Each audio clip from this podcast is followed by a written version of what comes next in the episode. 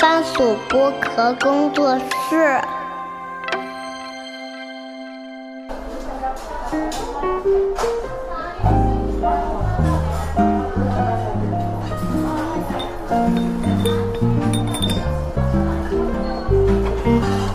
童春节的正常生活。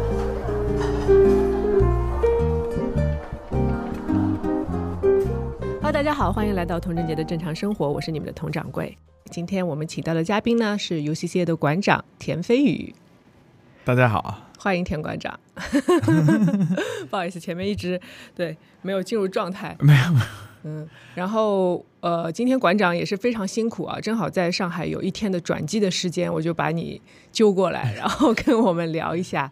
嗯，因为馆长对馆长是美国人嘛，对我美国人，但是今天因为大家都知道我们的播客是中文播客，对对对，然后呃，我们也是非常荣幸啊，因为其实这一期是这一季的同时发生的最后一集哦，对，就是您是第五十位，哇，应该不是第五十位，因为中间有重复的嘉宾，但是您是。五十级的嘉宾，第五十级的嘉宾，对，所以呃，差不多是一个 finale 的感觉。哇哇，好，对，所以我们可以东扯 东扯西扯一下，没关系啊。然后呃，馆长是来自美国的。费城，费城，费城，对对对，我对费城就不是那么了解，可能去过吗？没有去过。很多人都觉得，因为他就在呃纽约和华盛顿之间，所以经常听到的是啊，我路过那儿，因为美国东边的那个九十五号公路就是直接从费城走的嘛。是因为我们可能比较了解，就是《费城故事》那个电影，对对对对对。然后 Tom Hanks，然后还有就是七六人队嘛，七六人队。对。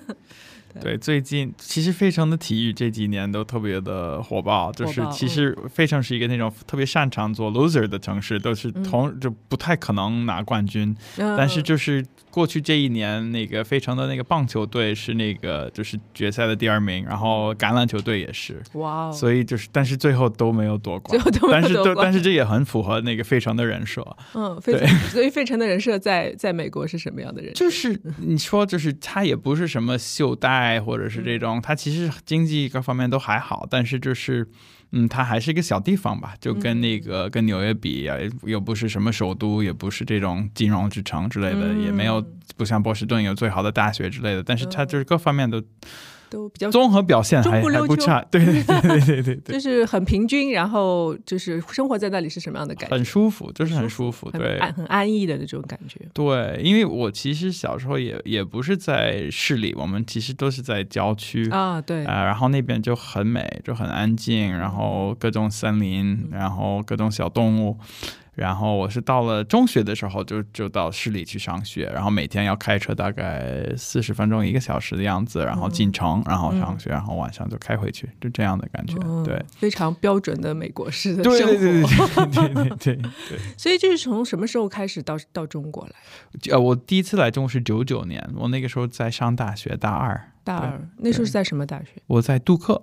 杜克大学哦，对，也是篮球 特别出名的学校。对，对我就我上了大学才学中文。我大二其实大二那年就才学的中文。我一直有这个念头，因为嗯，我肯定不是理科生，然后就语言有一点小小的天赋吧，就是就就觉得这个事情有意思吧，所以也就到那个时候才开始。然后正好杜克那个时候有一个很好的这个呃。叫什么交换生的那种计划，然后就就过来了。对，第一次大二到中国，对，就那年暑假，然后大三的秋期，然后就在这儿，然后又回美国，然后把大学念完，然后就又非常有幸的拿到了一个奖学金，然后就呃毕业的那那会儿就去了清华，去就是比较认真的进修学中文。对，有一个很好的班是那种。不不让你讲英语，就是美国好好几代的这种汉学家和这种什么在中国做各种事情的人，都是那个班培训出来的，叫 IUP。IUP 对，这个是我的认知范围之外啊。对，反正就是就是就是 那个班很有趣，他六十年代在台湾，然后就把对对，是每那几个藤校还有那几个比较大的州立大学合办的，就叫 Inter University Program 嘛。那个时候可能来中国留学是一件很难的事儿，所以需要很多学校一起去办一个那种培训培训中心这样的。所以您的就是求学的生涯其实是在北京，比较多。呃，对，我我也算是吧。我是这种本科毕业，然后在在清华进修了一年，后来回了美国，然后又读了一个硕士，然后然后在那个时候就决定还是要再回来在这工作。对对对。所以您的。就是中文有点儿化音，有一点对对 对，每次到上海都会觉得有一点嗯，在北京不是故意的，不是装，但是很有意思，很有意思。对，因为我在北京也碰到很多的外国友人，他们会讲中文嘛，对，他们还会讲非常有些会讲非常地道的北京话。所以您在北京的这个环境里，是不是有的时候，比如说大家喝酒聊天，就开始聊着聊着就开始会有一些北京话出来？没有可能吧？我但我还是有比较就是。正儿八经的上过学的这种，就是我对我我硕士在哈佛，然后是在东亚研究系，然后就是包括那个时候会。读很多什么苏轼啊，什么《资治通鉴》啊，这些就是很多这些东西。资治通鉴都读完了，不不不不，这些都都忘光了，都都不记得了。但是就是还是经历过那样的一个一个一个时刻吧。然后也包括，呃，所以所以就是说，我又不是，因为我也有很多那种外国朋友是这种，可能中文是跟出租车司机学的，或者是在酒吧里学的。所以，我太太老说这个，起码你不是这种，你还是这样。对对对对对啊！对，所以就是呃，其实。在中国也有求学的经历，然后后来回到中国来工作嘛？对对对。是什么样的感受？就是因为是不是在在清华的感觉特别好，还是还是喜欢中国，说最后会选择来中国工作？我我是这样，就是嗯。其实早在本科的时候，我莫名其妙的对中国当代艺术开始感兴趣，然后在那个时候是一个非常小众的一个课题，对吧？是您本科的时候应该是九九九几年，对我零一年毕业，对。那时候当代艺术完全就是我们都不知道是什么东西，都不知道，就是中国可能就是艺术家本人，然后几个评论家，或者是周一个非常小圈子，其实都是还现在这个圈子里的那些大佬们，对吧？他们可能最。最具有实验性的时代，但是就是呃，并不是被很多人知道。但是确实是那个时候有展览，就美国是九八年。美国有个叫亚洲协会的机构办了一次比较大的这个中国当代艺术的展览，叫 Inside Out，是那个高明路策划，不是就在纽约，就在纽约啊。对，然后那本画册就是流通到我们的学校，然后就我们都会看，哇，中国有这样的艺术，就觉得哇，太有趣了。对，连我们自己都不知道。那个时候，对对，就是真的是，所以对，嗯。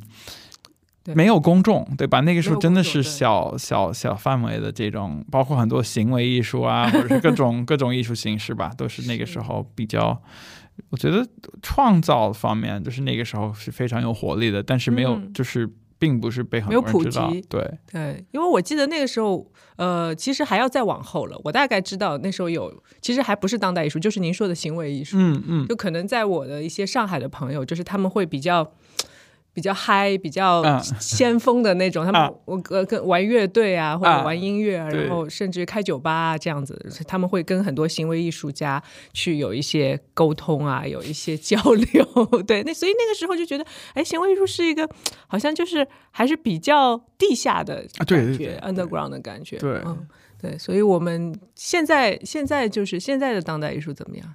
现在的当代艺术是一个文化领域，对吧？它很主流，嗯，然后就是就是有人经常会说这种都变成了打卡或者是这种对吧？就是网红之类的。但是其实这个也是代表着某一种主流的一个 acceptance 吧，就是其实。呃，我觉得就是可能过去这二十年的一个积累，嗯，呃，使得现在很多，特别是年轻人，会有一种意识，是可能到了周末看看个展览是一个很正常的事情，对吧？跟看一场电影或者去逛一个商场其实是一样的。我觉得当代艺术抢了很多电影票房，有可能。是不是因为看展相对来说，就是它可以做的一些周边的活动会比较多？对，就是它是一个很轻松的行为，对吧？就是你可以带着朋友。我觉得我印象特别深的一点是，我记得零二年在上海第一次看上海双年展，嗯，然后走进展厅，然后发现哇，在中国观众在美术馆里面是敢讲话，因为美国可能。都还可，现在应该好一点，但是二十年前，对，都是那种感觉是进了教堂一样，就是也不能拍照，也不能干对对对对对对，对美国这些馆是到了大概一几年才允许这种大范围的拍照，可能之前都是这种，嗯，对。但中国可能是这个环境跟智能手机其实一起成长的，所以就就很正常了。然后我我不觉得一个展场是一个这个美术馆是一个非常有压力的地方，对吧？可以逛逛，可以坐下，也可以喝咖啡，可以聊天，就是。嗯嗯，特别是比如说，呃，谈恋爱的，或者是这可能刚认识的，其实去看个展览就又有有话题啊，可以讲话嘛，因为看电影不能讲 话，对对对对，呃，所以呃还挺有意思。就是这样，现在的这样的场景的话，其实像呃上海的 UCCA，嗯，其实我最早知道他呃就是 UCCA 来上海是因为 New Wave，哦 哦，你是美食家是吧？也不是因为关注这个，我会看很多抖音上对对对对对对介绍新餐厅嘛。因为 DV 本来就在上海很有名，就是 Top 的西餐，所以就是哎来了一个新品牌 New Wave，然后正好是在 UCCA 里面是，嗯，而且其实跟 UCCA 还是有非常深的关系，就是其实这个名字是我起的啊，真的，因为因为我们。比如些北京的开馆展叫 Eighty Five New Wave，就八五新潮，呃，讲的是八十年代的这个中国当代艺术的走向。嗯嗯，然后就就希望这个餐厅跟我们的这个馆的这个历史会有会挂钩。嗯，所以就想啊，可以叫这个。然后意大利人正好也很喜欢这个提法，然后就叫做 New Wave 了。对，现在还是非常爆满的状态嘛，还还还不错。对对，就那边很有意思，就是其实 DV 是常常都满，然后 New Wave。也挺也平均特别满，但是会有一次。就是有偶尔就会觉得啊，嗯，其实是有有有余味的，所以我觉得其实也可以试试。它也没有也不像 DV 那么贵，对吧？就是它还是一个相对亲民，但是对对对对对，但是也是有这种 fine dining 的精神。就是那个那个主厨是一个意大利小胖子，然后呃人特别好，然后他的太太算是也是 DV 的一个前台，然后他们就 DV 那个团，因为我是意大利裔的嘛，所以我我也也是这种呃二十年代从类似于他们的这种意大利。小村子就移民到的美国，然后现在看这些意大利人从意大利非常小的地方来到了上海，去在 DV 啊，在 New Wave 工作，就觉得很亲切，也有点像新移民的这种，就有一点这种感觉，对。但他们其实，我觉得他们在这儿。就还是对他们职业生涯是非常好。他们在这儿工作个几年，回到意大利，嗯，可能都是名厨了。哦，真的。所以在现在是在上，比如说在上海，在中国，就是有这个 qualification 之后，再回到，对对对，回到意大利，反而会给他们有对他们这儿可以摘星啊，对吧？你想那个我们 DV 已经是两二二星了，对吧？米其林一直在一直在想这个第三颗星怎么拿，什么时候能拿？然后呃，New Wave 可能。有未表吗？我不记得。哎，我我不我我我反正就是，但但也应该是在这个关注的范围之内吧。可能再熬个两三年，对对对，就可以有一个很好的未来吧。我觉得，但是他们也有可能会觉得，在亚洲就是有更多的可能性。就是这些做餐饮的，其实就是特别是大陆这个西餐的这种，我觉得对西餐的理解也是也是经历过很大的一个提升吧。大家的追求是越来越清晰。然后就我的。我的老板吧，Jerry，就是毛毛子，就是也是 DV 的这个创，就上海的这个创始人嘛。他其实是有一个特别厉害的一点，是特别能懂，就是西餐里面怎么调可以更符合呃中国观众的口味。口味对，就是而且有的时候是非常微小的一些调整，比如说少挤点柠檬或者什么，然后就哇，然后大家都。大哎，还有中国人可能没有那么喜欢 cheese，或者搞不清楚 cheese 的种类。对对对，但是就是比如说西红柿，嗯，面谁都喜欢。我觉得哪个哪个哪个文明不喜欢面，对吧？面食，然后呃，包括海鲜，然后那些大厨其实也很擅长，比如说利用一些这种嗯。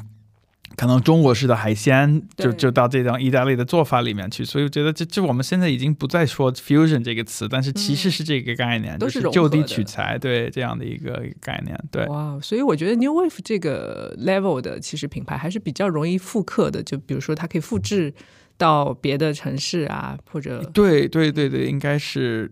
嗯，对，有有这方面的计划，是罗伯逊那种 感觉啊，对对，前一前反正罗伯逊这种是，比如说九十年代、两千年代那种，其实一直打的是这种奢侈啊，这这样的品牌，其实现在可能大家还是回归到这种，对，它最出圈的是它的面包蝴蝴蝶酥啊，对对对对对对对对对对对 对，哎，我记得当年那个外滩三号开的那个 Jean George，哦，Jean George 我很喜欢，你记得吗？就零三年开的那个时候，我我其实，在。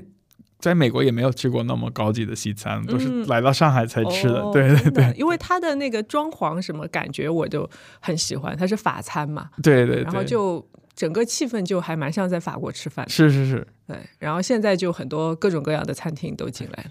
我发现跟您聊美食很有的聊。我艺艺术圈有个通病，就是都其实都是吃货，都是吃货。对，所以因为就你你说我们去到什么某某个博览会或者某个双年展，其实白天是看展，然后晚上其实是各种 dinner。对对，可能跟时装圈比也也也。时尚圈也是这样嘛？对，我听说您就是本身就是也是非常时尚的。有吗？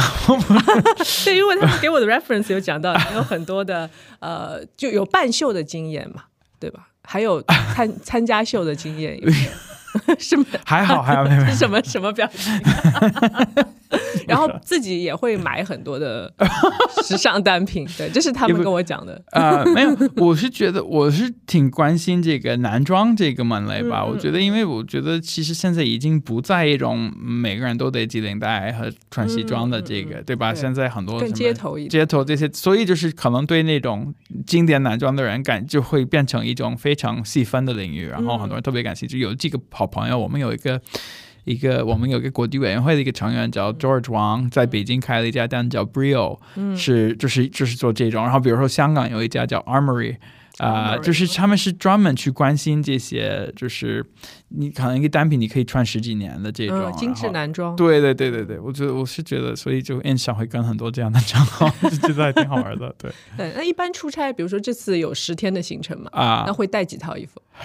啊，这这深有感触。刚说是软箱子，嗯，呃，其实就比如说，呃，西装配裤子可能带三套，但是其实可以随意搭配的，对。然后衬衫一定要带多，除非就是你认准，就比如说我只带几件，然后就在酒店洗。但是就是比如说，其实关键的决定是你要不要托运，对吧？一托运，其实你就选择就多了，对吧？然后所以这十天我就带了。我其实带了八件衬衫，有点多，但是就是这样，我就知道，其实我等等我回来还，然后因为我回来还得在上海再停留一天，就就给自己一点空间。富裕的，对对对，然后什么跑步的衣服啊，还有一些这种电子设备啊，这些就差不多。嗯，所以其实男生出门，男生简单，太简单了。我我经常要简单多。对对对对对，因为 我就比如说我我们。我跟太我们跟我太太就一起出去，但他肯定是两个箱子，对吧？就是我觉得大部分的女，因为因为装鞋子，对，就就是这个，就鞋子可能少的话两双就一个正装一个 球鞋，但是肯定不够。这次这次四双就是对。对，女生会这样，女生就比如说，呃，哪怕就是有的时候十天一个礼拜还好，嗯，如果比如说有个三天的行程，然后又有两个点的，那完蛋，你还是要带很多东西。我们还有好多旅行是这种跨越气候，就比如说今年那个就是春节期间，比如说你先在冷的地方，比如说回费城。特别冷，那会儿就零下二三十度，然后又去到，比如说去到欧洲的什么地方，然后最后我们因为我去，我前年在沙特测了一个展，然后今年又是一个他们的一个开幕，那你就从又从沙漠过，那你得带着多少套衣服，就太难了。是，而且沙漠的白天和晚上它的气候又差很多。对 对，因为我们之前刚去了敦煌嘛，哦，对，然后敦煌也就是就是三两三天左右，结果它就是就是你热的时候你穿短袖也可以。嗯，然后冷的时候你就直接要羽绒服，然后到了晚上你可能要准备 dress，然后然后鞋子就是更加更加多了，然后对，又要那种球鞋啊，要靴子啊，要就是户外的鞋子，然后还要高跟鞋，所以就是对，而且女生是这样的，就比如说我我带两件两套 dress，但是不代表我每一套都穿，我只是想在当时看我的心情对。去选，对，还有可能你对活动的这种。标准什么可能对会先没有一个判断对吧？你到哪儿可能更知道啊，怎么会比较合适啊？嗯，对，所以就是你在这方面还是比较有经验，然后就是可以出那种像以前的杂志就有一种一周男士穿搭的这个，就是你比如说你带带个两双鞋，然后三件衬衫，几条裤子，然后几个一一件西装或者两件西装就可以解决所有的。真的确实是这样，嗯。那可能会会不会就是再配一些，比如说我看你今天有配那个口袋巾啊。对，这种就就很很方便了，就也不占地方，然后就可以有对有一个新的 look 就出来了，对啊，对，所以我送男生礼物的时候，有的时候会送他们口袋巾。哦，我觉得很好，嗯，我爱马仕的口袋巾特别好，就特别的这种就那种图案，然后各种叠法，其实你可以叠成两三个样子。是是是，这个其实是这个很好玩，这是张恩利的作品，就是上海那个画家，对对，他跟那个，但是就是。叠起来也看不出来，但是我觉得还也挺好玩的。他是他送给我的，对，好看，很好看，对。哎，我突然想到，就是比如说我们现在 UCCA 的展馆，它比如说做一个主题大展的话，那比如说一些周边产品的开发会是怎么样做的呢？我们有我们有一个很专业的团队，就是我们桌上这个就是我们的衍生品，就是那个当 去年我们做卡特兰，对，哦，对对，我们去年做卡特兰的展览，它有那个天价香蕉那个作品，然后围绕着这个香蕉做了好。好几十款这个这个这个衍生品，我们有一个设计师是专门做这个的，其实是一个小的设计团队，有两三个人，然后他们需要跟艺术家、跟策展人去沟通啊，然后因为每个艺术家的要求不一样，也包括那些已故的艺术家。就比如说毕加索的东西是不不允许裁切，嗯，你只能以这种完整画面的形式出现，也不能在上面压字，嗯，那其实你的选择就少了很多，但是也是可以做，嗯。那么比如说在世的很活跃的艺术家，那可能各种想法都有，然后会给你提出一些想法，然后一起去研发，嗯。但是最后你就是得判断这个起定量跟这个需求能不能，对吧？就是对这个比较难啊。然后就是还有就是，比如说你具有实用性的周边产品，相对来说是。是不是会好卖一点？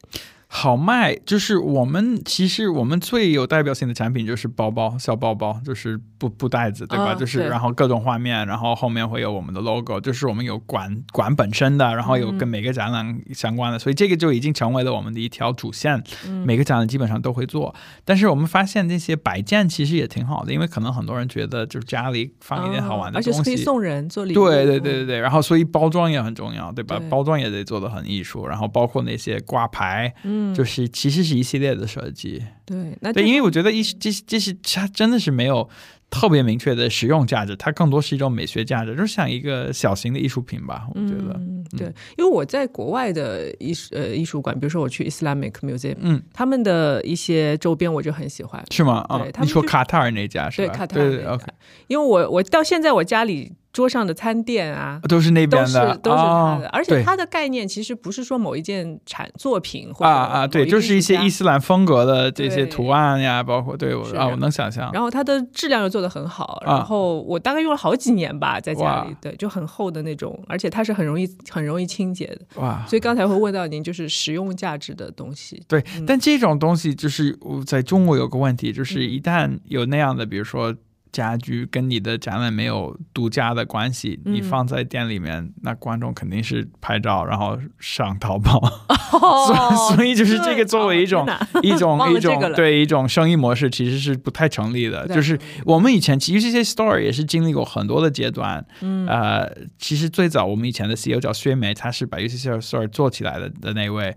然后，比如说在一二到一五年，我们的 store 其实就是整个中国当代设计的一个 clearing house，就是你在那边可以找到所有这些新锐中国设计师的作品。嗯，然后啊，各种各种门类，各种就非常丰富。但就随着电商的这个这个波浪，其实就是这个做法就变得。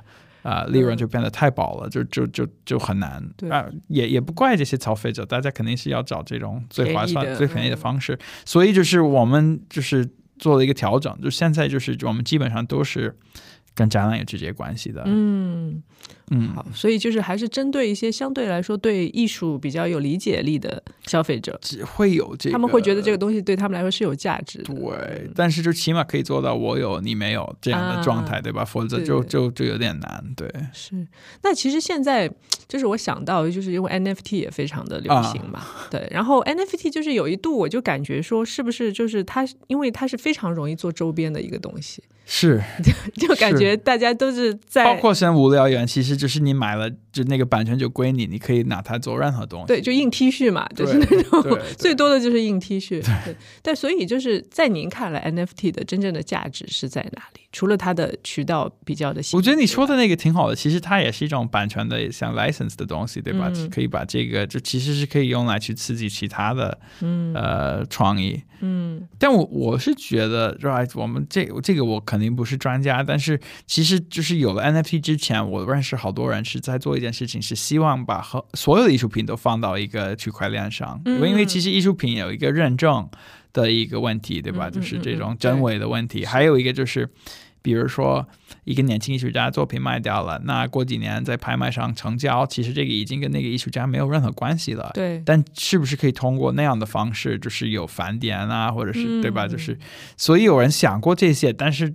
如果去大量的去执行这样的一个制度，其实起码需要几个大的拍卖行、几个大的画廊都用同一个标准，然后对同一个系统做这个工作是基本上是不可能的，不可能的。所以就变成了这些。其实数字艺术品也不是什么新的话题，对吧？就是有我们二零年做的一个展览叫“非物质在物质”，是讲这个编程与艺术的关系，是从。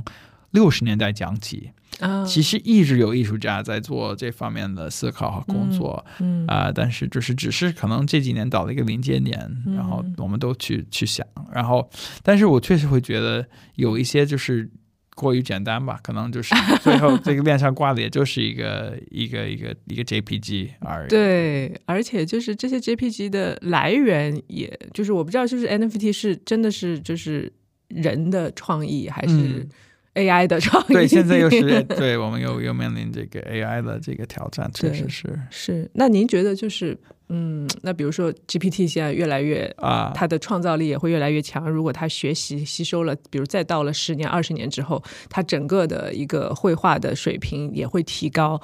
那这个时候，我们的艺术就是会面临怎样的挑战，或者说甚至有新的机遇？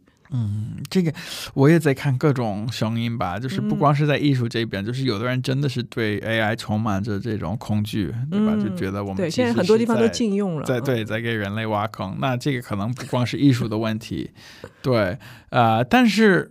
嗯，也有一种可能，它就像一个新的媒介，对吧？像摄影对绘画的冲击啊，或者什么，然后有一个调整，然后有一些新的突破。我觉得这个都嗯不好说。但我下周我就是今天我要去旧金山，然后是参加一个一个叫 Museums of Tomorrow Round Table，就是一个大概有十二位全球的不同地区的馆长，然后。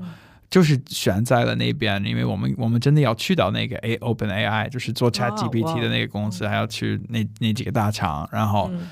就是其实就是这五六天的这种探索这种美术馆的数字未来，所以我觉得我下次见面我可能可以有一些更成熟的思考，对关于这个这个话题，因为这个确实是我们领域最大的一个话题。现在是因为我觉得这个就是人的创作和 AI 的创作这两者之间还要产生很多的哲学道德的问题嘛，然后就说呃现在就是人和 AI 相比。因为 AI 其实它的可能它的学习能力更快，嗯，但是人的它本身的创造性和对世界的理解又是不一样的，对对，所以我们对等你回来吧。但最近有太多好玩的这些，就是 OpenAI 呃那个 ChatGPT 写的文章，我不知道有没有，嗯，就是就完全可以。给他一个非常具体的 prompt，然后他可以编出一种就是对我，因为我有看一些课程，他们会教你说怎么样就是跟写那个 prompt，对，怎么样跟他交流，给他那个 keyword，然后你的要求要怎么样传达给 GPT，然后他就会完全的 follow 你的 order，然后来做一个文章或者 search 啊之类的东西，嗯，都有这样的课程在开始教大家了。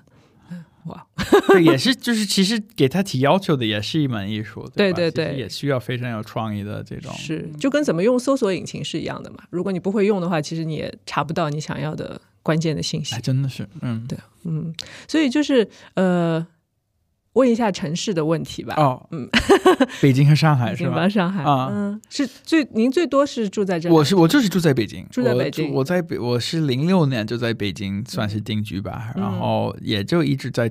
然后有有那么短暂的两年是在东城，其他的时间都在朝阳。嗯，上学那一年在海淀，然后对，然后就是从学霸区。对，但是就是就就这些年，我就我其实就住在三里屯。嗯，然后呃，工作就是上班在七九八嘛，所以就这个也就七公里，有的时候也会那个那个跑步，比如只要。不刮痧就不不那个，最近是不太行。说今今天我看到一个特别搞笑的，说 呃，就是中国发明了第二十五个节气，叫丽丽莎。丽莎 对，还有用英文的解说，我看到那个短视频是吧？大家都在传那个特别。然后有什么习俗啊什么的啊？对，这个丽莎的这个，但你反正就是只要不是这几天，就就其实挺挺舒服的。嗯，然后嗯。会骑车吗？除了跑步之外，骑车也骑。北京很流行嘛，最近还好，就就我没有买什么小布，但是就是有就骑个共享单车，有的时候这种距离比较方便。但是嗯，对，北京跑步其实好像因为北京特别平。然后其实那种大马路，对吧？有大的辅路，其实这种跑步的空间还是挺多的。那包括你在三环边上跑步也很舒服啊，其实是吗？啊，还还可以，还可以。但是你只环有一点那个桥和人 啊，对对对对对。但是还，然后嗯，对，现在就比如说朝阳公园啊，哦，朝阳公园很好，就这些，对，就还可以跑一个大圈，然后就是稍微。稍微有野心一点，也可以往城里跑，然后故宫绕一圈，那就太美了。然后从那些景山那些跑过来，那个就真的太太美了。就是北京有这样的一个这种环境，对。但是就是其实二环内的北京，我们其实是很少去的，对吧？感觉是游客去的，就是对老城，对。但是就是啊，有偶尔进去啊，觉得哇，这这里不为什么不多来呢？对吧？就多好啊，这里对是。但是当年我在我在。东我在胡同里面就也就住了两年，但就就后来就觉得，嗯，住得惯吗？住呃就住住不惯，就不管。后来就呃是搬出来，是那那种需要去上公共厕所的那种。呃，还没那么夸张，但是 确确实是门口会有可能邻居会晚上那种积累的东西会倒在那边的一个倒在街上啊，就是嗯就觉得。嗯，可能还是这种，还是有抽水马桶。对对对对对，那还好，那还好，因为有很多就是我我因为去胡同有一次就是吃饭，还不是住在那里，然后说哎我要想上洗手间，然后说是一个很大的院子，然后说在外面哪往哪里走，然后呃我的请我去吃饭的那个男生他就说那我陪你走过去吧，因为你肯定找不到，然后他就陪我走回走过去之后。他说：“女生在这边，我我男生在那边啊。女生，我门一开，哇，就是全部都是连隔断都没有，都没有啊，就是一个一个的坑。我说啊，这要是有两三个人一起上，多尴尬。我们好像现代人已经就是我们这种。”从小生生长在城市里的人，已经不太习惯这种毫无隐私的这种呃上厕所的方式，嗯，万一就是要蹲个大的，也不知道，就是可能会有点障碍，我觉得，呃，所以就就很有意思那些地方。嗯，对，我记得曹斐就是那个艺术家，嗯，他以前的工作室在红霞那个一个电影院嘛，嗯，然后那个是大概七十年代六六七十年代的电影院，然后里面的那个洗手间也是你刚才说的那个样子，嗯，然后每次有客人问啊我要去，然后他们进去就吓坏了，然后发现其实他在旁边就修了一个非常舒服的新的洗手间，外外面那个其实就是当做一个摆设，一个现成品来来给大家，也是个当代艺术吗？对对 对，有一点这个感觉，对。对，那个太吓人。了，对，然后我经常就是担心会是不不小心，就是你跨过那个坑的时候会不小心踩 踩进去，嗯，但是很有意思，这是种文化遗迹吧，嗯，然后在北京，嗯，因为现在 UCC 在上海有馆嘛，对，来上海的机会会。对多一点，就主要是疫情期间，就是二我们因为我们是二一年五月份开的，五月二十一。这个马上就是两周年，嗯，然后呃，确定这个合作应该是在一九年一年中吧。然后呃，比我记得那些建筑，因为我们这上海馆的建筑师叫 Soil，是其实是一个一对夫妇，呃，一个其实那些那那位女性是个中国人，但是她在海外已经从小可能就在海外，然后她的合伙人她丈夫是一个荷兰人，嗯，然后他们呃，他们成立的这个事务所哦，然后。呃，请他们做这个改造，因为我们上海馆比较特别的一点是，它其实就是一个新盖的写字楼的二三四楼拼起来，对吧？对，一共有五千五百平米，其实是够的。但是怎么去处理这么一个空间，让它从它原有的一种，其实它本来应该是用来做零售啊，做餐饮，对。但是怎么把它改造成也可以？虽然它其实没有做过这些，它其实是全新的，但是就是它的设置要改过来，变成一个美术馆。所以这个这这个建筑师帮我们去思考了这个问题，就加了一些，比如说双层的空间，嗯，包括动线上，你会发现上海有一些你进到展厅，其实你就你不用出来，二三四楼，其实你一直是在展厅里面，对，顺对。然后外面就比如说二楼的大堂，三楼的餐厅，其实是在这个轴线的另一侧，嗯，对。所以我们最早跟他们开会是在一九年年底，然后就疫情了，然后整个的这个改造施工其实是在疫情的这个阴影下发生的。我们是应该是二零年的八月份，呃，开始也不不叫动地，因为它就是一个室内的一个工程，但是从那个时候开始，然后也就用了八个月的时间。对，所以就是那段时间，反正出不了国嘛，然后但是就有一段时间，感觉是每个星期都都要来一趟上海，嗯，就去各种筹备，嗯，然后对，然后就开出来了。所以来上海是住酒店比较，我还是住酒店。对，那段时间想过要不要在这儿，但是其实还是还是频率。还是不够高，就是差那么一点，觉得那么一点还是比较方便。嗯嗯，因为我们刚才也聊到，因为这两年的特殊原因嘛，所以其实上海的 UCCA 是没有经过完整的一年的。对对，所以就是接下来，因为现在都已经。开放了嘛？所以对，嗯，因为刚刚跟不安的绘画有一个合作，呃，这我知道，对，谢谢你帮我们录的这个 特别的一篇导览，对，对，就所以今年上海 UCCA 是有三个呃三个展览，然后第一个就叫不安的绘画，然后正在展出，然后展到五月，也就到五月二十一，对，也就是到我们的两周年的那天，嗯，然后这个展很有意思，其实就是就是呃。结合了八个呃，我们策展人觉得比较值得我们关注的画家，嗯，然后八个人不算太多，就是那个展厅是有一千七百平米嘛，所以每个人都是有充分的空间，嗯，去发挥和展示自己的一个画画风、画法、方式、方法，对，所以就是其实是很啊。我我觉得这个展览对对美学啊，对鉴赏能力其实是有一定的锻炼性，就是觉得。看着其实起码就可以知道有八位画家风格风格完全不一样，然后出发点不一样，然后概念也不一样，但是都是不同的美，所以我觉得这个展就其实挺值得一看，就比较难得有有这么一个机会，就是比较深入的了解到呃八位这样的一个创作，然后。我们下一个展，我是非常非常的期待。呃，这个展其实我我是觉得，上海最近上博办了一个展，叫从博特切利到梵高，对吧？在在上博办的，然后特别火爆。其实我们这个展是直接接着这个线索，然后从塞尚到贾克梅蒂。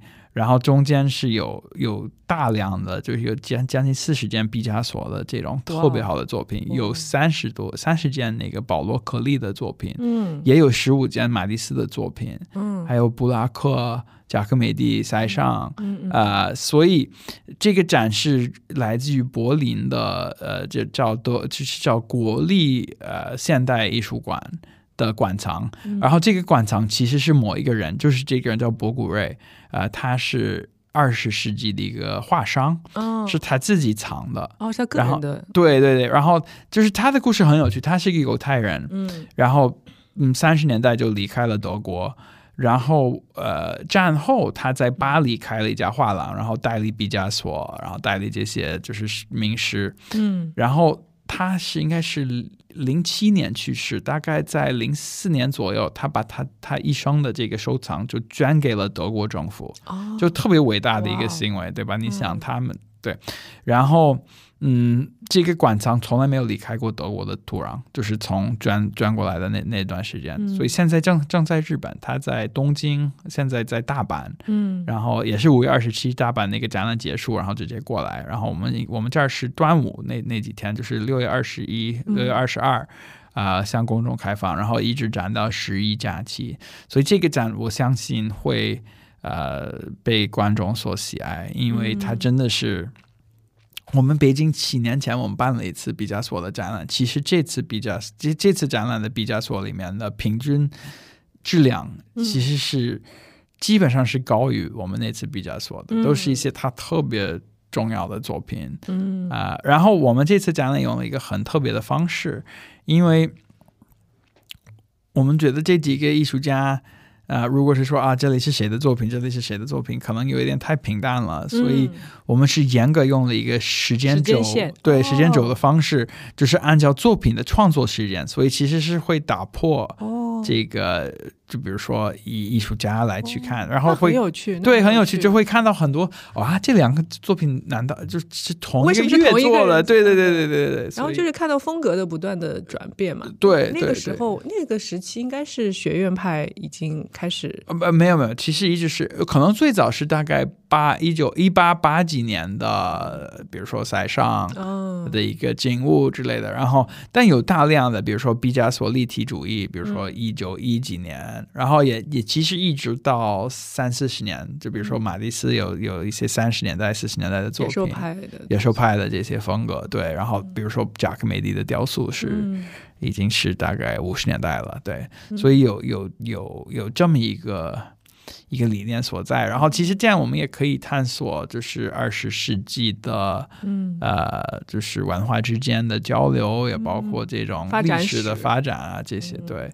但是就是这些都都不用说太多，其实主要就是看这些作品，都是真的是名作，对。然后呃，特别实在，九十九十二件。九十二件哇，推荐大家去看。然后我们馆长做了一个好大的广告，不好意思，不好意思，没有没有没有。然后我们还有一个展示马蒂斯，然后这个展示就是第一次在在国内办马蒂斯的个展。然后这个展其实是就是我刚才海，呃也会来上海，就是我刚才说的博古瑞是在先来上海再去北京，嗯，然后马蒂斯是先去北京再来上海，所以大概到十一月份这两个展览要调位，就对对这样的一个。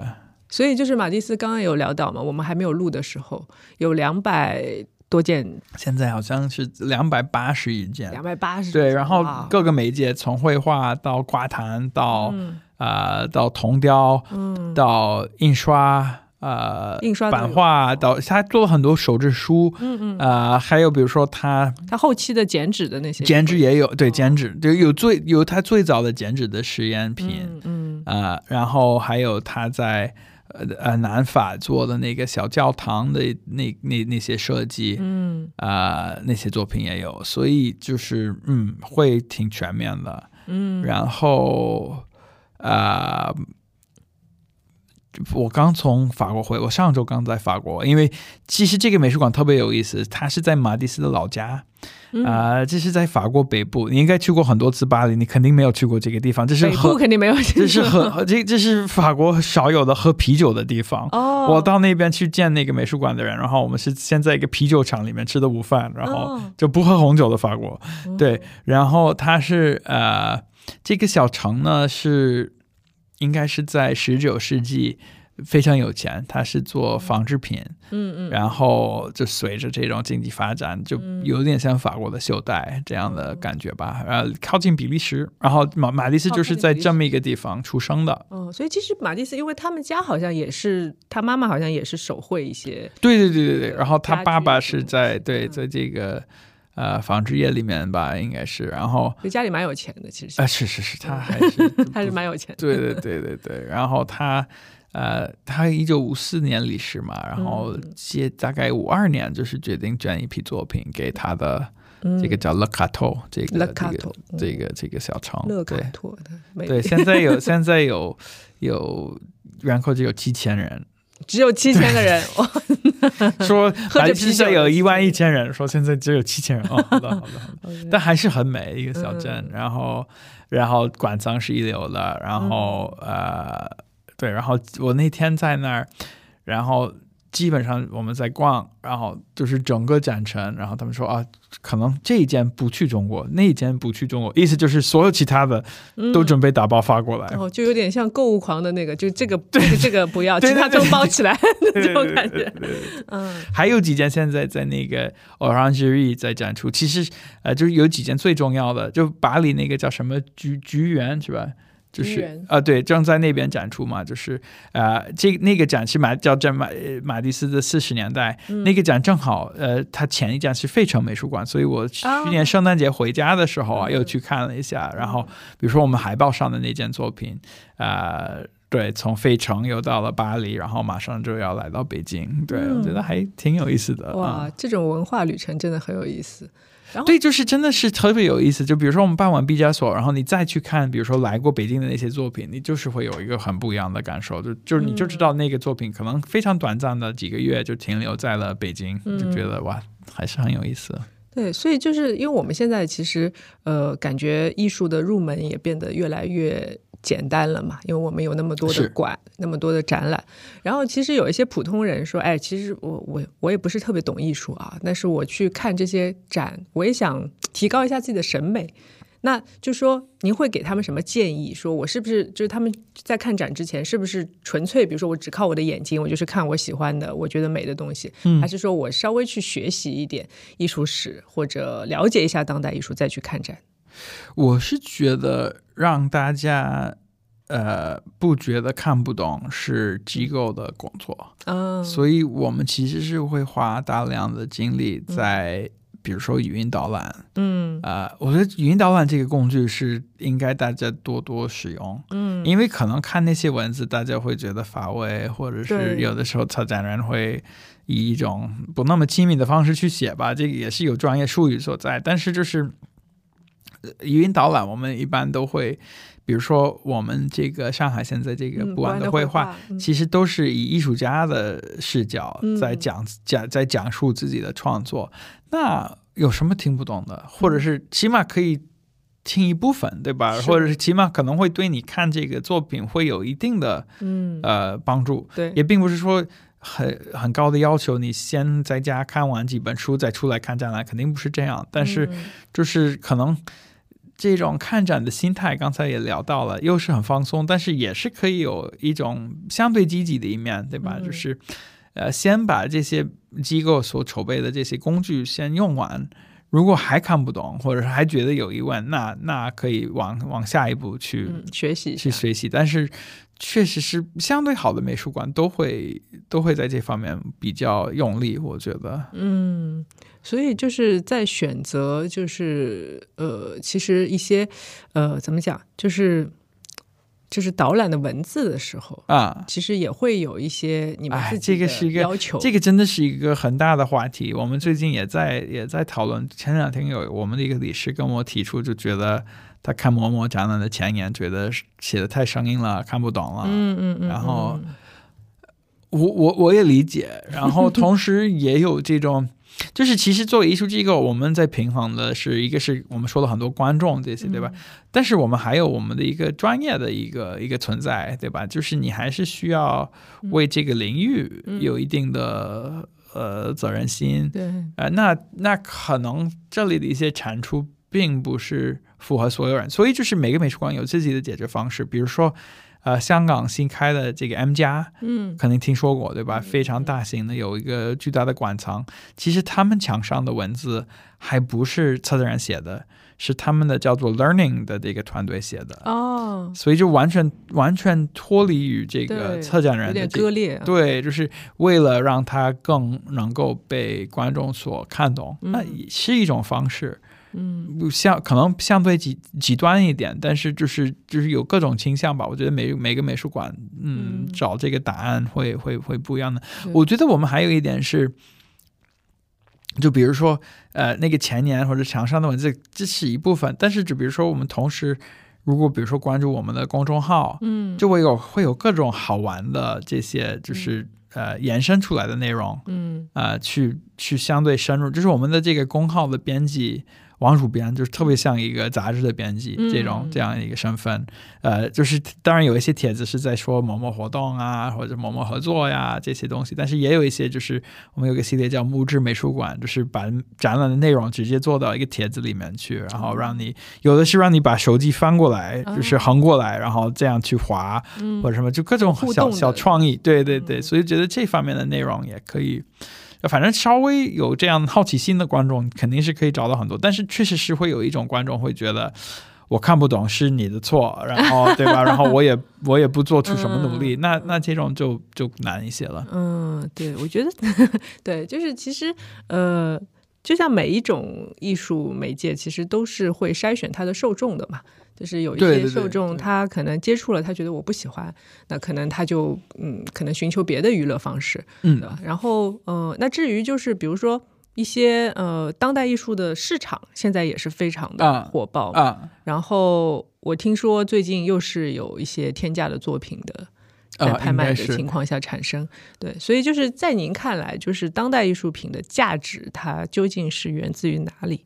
比如说，它的定价是跟着什么走的？嗯，在这种相对古典的意识中，嗯，一个艺术品的价格其实是它的一个艺术史的重要性的一个一个反应吧。嗯嗯，对对吧？对，就是一个艺术家为什么能卖那么贵，是因为他之前做过一上一上的展览，然后他的作品在哪一些公共的收藏，然后有哪一些呃杂志的封面，或者是有哪一些重要的评论家或者学者去分析过这种，对吧？这这这是这种我们古典的这种价值评判的体系，但是。这些年确实是有一个问题，就是其实这种市场的节奏比这个机构的节奏、评论的节奏、学术的节奏是要快。快很多，然后就变成了价格是价格的理由，嗯，有这样的一个一个一个循环，对吧？就是呃，这个不是一个中国问题，这其实是全球问题，呃，也也不一定是问题，可能就是一个现象，就是，但是我确实是，我有一位朋友是《纽约时报》呃比较核心的，就是艺术方面的主笔。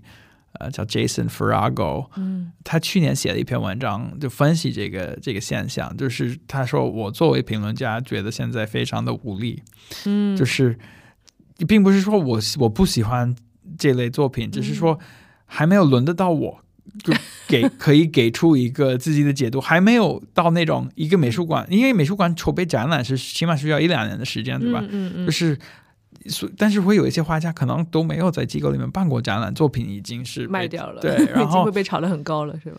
但是也很危险，因为经常就是哇炒高了，有有一批人叫倒爷，对吧？就是这种或者是这种呃倒画的这些人，然后可能是哇，我会希望嗯几千几万买进来就美金，然后啊等一段时间，然后放到某一个拍卖行，然后就是赚一个差价，会肯定是有这样的人是。这个可能对一个艺术家，就艺术家就对艺术家的要求是越来越高的，因为很多艺术家，呃，可能家庭背景没那么好，或者是就是哇，突然看到了有那么好的机会，嗯，那他肯定是要去抓住嘛，是，但是一旦那个市场上去了。那突然有一天，大家觉得，嗯，就是呃，就是有点因为就是 flavor of the month，对吧？就是往下一个去去跳的时候，嗯，就很可能这个市场就毁掉了。只需要比如说一次流拍或者什么，然后可能可能这个人就家的作品就对，然后这个人就很难去再建设他的一个一个职业生涯，因为其实。这个老的体系还是存在，所以也是有艺术家是非常就一步一步的在在这个体系里面，在一步一步的在在升级，也是也是也是有的。对，所以就是在您的看法，就是艺术家本身他对他的作品的看法，或者他的职业生涯的一个未来的憧憬，其实是决定了他。能不能说更加稳健的去走到一个高的位置，或者说更长久的去在这个当代艺术圈里面去，呃，有他的新的作品的产生？我我觉得这个就是首先这个体系是肯定是艺术家是他最核心的一部分，对吧？嗯，比如所以这个是被科学验证过的吗？还是说它是就是就是 一个比如说行内的一个规矩？嗯，我我就是觉得对艺术家的要求是特别高，就是不光是这个所谓的作品质量的要求，对人的要求，对人的要求，就是他他又是需要他其实是，其实往往这些最成功的艺术家，嗯，其实也是有一定的这种所谓的战略意识，战略意识，对他们就是也知道这一步该怎么走，嗯嗯嗯嗯嗯，该听谁。嗯，该在什么时候做什么样的事情？其实这个这个一个一一个艺术生啊，其实是有节奏的，嗯，并不是说东东逛西望这样的一个，对他还是需要看到看到价格了就已经不行，对对对，这肯定是不行的，对，嗯，明白明白，所以这是其实对艺术家也是一个。很大的考验吧，我觉得。然后，但是这个也是有意思的地方，因为其实你反观整个艺术史，其实很多的艺术家也是因为他们的性格的原因，会有各种各样的情况的产生，所以才让整部艺术史变得更加的鲜活嘛，对吧？对，我今天看到了另外一个我很喜欢的评论家叫 Dean Kissick，是纽约现在就是写的最好的一个之一，然后他就在 Twitter 上发了一个最近最火的一个草间。对吧？还有一个是这个草间的这些，就是沉浸式那个装置，还有一个是梵高的这些灯光秀。嗯嗯嗯。所以就是说，这这这说明了什么？我们的社会现在就是希望走进这些，是确定了有比较明显和这种大幅度的精神病的这些人的脑子当中 去消磨时间。我就他写的有一点调侃，但是确实是这样。就是特别是我们看就前一段那个。呃，就是全球这个 LV 的这个就是呃草间的这个，特别是巴黎那个有他的这个他的形象就趴在那个楼的上面，就觉得这到底说明了什么呢？嗯，对啊，说明了什么呢？这个好像很难解释哦，因为就是我觉得所有的东西一旦跟利益跟金钱有挂钩之后，它就会变得嗯。有他自己的发展的路径吧。对，有这个层面，但是就是为什么在这个时刻，这个图像会对我们有这么大的吸引力？我觉得这是我比较关心的问题。那这个就是，如果聊的聊的再远一点，可能就跟 fashion 跟艺术到底是由谁来说的算这个话题有关系了吧？是对吧？就是流行什么，到底是。所有人都喜欢的东西，还是说有那么一小撮人，他们开了个会，说今年我们就流行这个东西，对吧？你应该也很了解这个。对对对对。所以就是，嗯，我觉得 story 应该是这么一个流程吧。嗯嗯是。然后中，当然中间还有很多的各种各样的利益啊，或者呃市场规矩或者结构性的问题，其实是我们可能没有办法去了解的。是是。对，但是只是说，我们作为观者的话，可能会有一些自己的。看法，或者说我喜欢，我不喜欢，或者说这种现象我并不乐见之类的，嗯，真的，嗯嗯，对。但作为您和时尚和艺术都那么紧密，或者说那么了解的这样的一个状态，您会觉得时尚跟艺术的结合是一个好的方向吗？还是说它只是一个商业的行为？我觉得它是一个很必然的方向。嗯，我觉得。反正这类的，因为这个肯定是一个长久的老话题，但是我觉得我们现在可能还是活在，比如说零三年 LV 跟那个村山龙 最早出的那个系列的这个阴影之下，就很难看出真的超越了那样的一个，对吧？而且那个其实是继承了，比如说波普的一个精神，嗯，然后再把它做对做到一个。呃，就是有全球知名度，这个其实玩了很多是关于这个全球化。虽然现在已经是反全球化的时刻，但是就 是可能从图像和视觉上，这这个东西并不分中美，也不分东西，对，就是其实挺有意思的，在这个时候。然后，嗯，肯定会有更更新的突破吧，呃。对，但是就是作为受众来说，其实他们还是会相对来说接受一些，呃，就比较容易接受的东西。呃，就他们觉得耳熟能详的东西。是，而且就是还是会有像前一段 Balenciaga 出的这个事儿，其实也说明了。呃，时尚也是有这种去碰到嗯呃边界和这种红线的这个能力，对吧？然后又得收回来，然后再去。我觉得，嗯，其实其实是都都是文化吧，对吧？嗯，对，都是跟美跟文化有关系的。但是我觉得，就是马蒂斯他不是有一种观念嘛，就说，呃，欣赏一幅画，其实你有的时候也不用去太多的理解。艺术家到底想表现什么东西，对吧？因为艺术家他在创作的时候，他有的时候是非常感性的。你让他再用艺术笔记去把它描绘出来，其实是没有办法说很准确的去表达出自己真正的意思。对，这个是我觉得很很多观众相对 struggle 的地方，就是他们会希望可以给他一个钥匙，就是可以去解开啊，我懂了，对吧？但其实肯定不是这样，就是而且就作品本身，呃，就福柯不是有这个理念叫什么那个。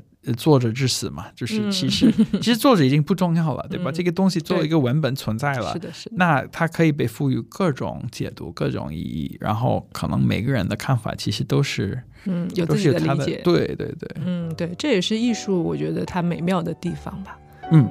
那我们今天非常开心啊，讲到了，请到了田馆长，没有没有，短短的一天的时间，然后给了我们一个小时，然后我们来，应该说，嗯，今天也是一个互相了解的过程，是是是，对，因为我们第一次见面就是直接在话筒上开聊，对，那希望可以到时候，对，刚才说的这些展览也都，嗯嗯嗯。我很有兴趣来看，很有兴趣。然后我们可以之后再有机会的话，我们再来聊。好呀，好呀，我也多学习一点艺术方面的知识。不想学习，不想学习。好的，那谢谢铁馆长。我那我们今天的正常生活就到这里了，拜拜，拜拜，拜拜，拜拜。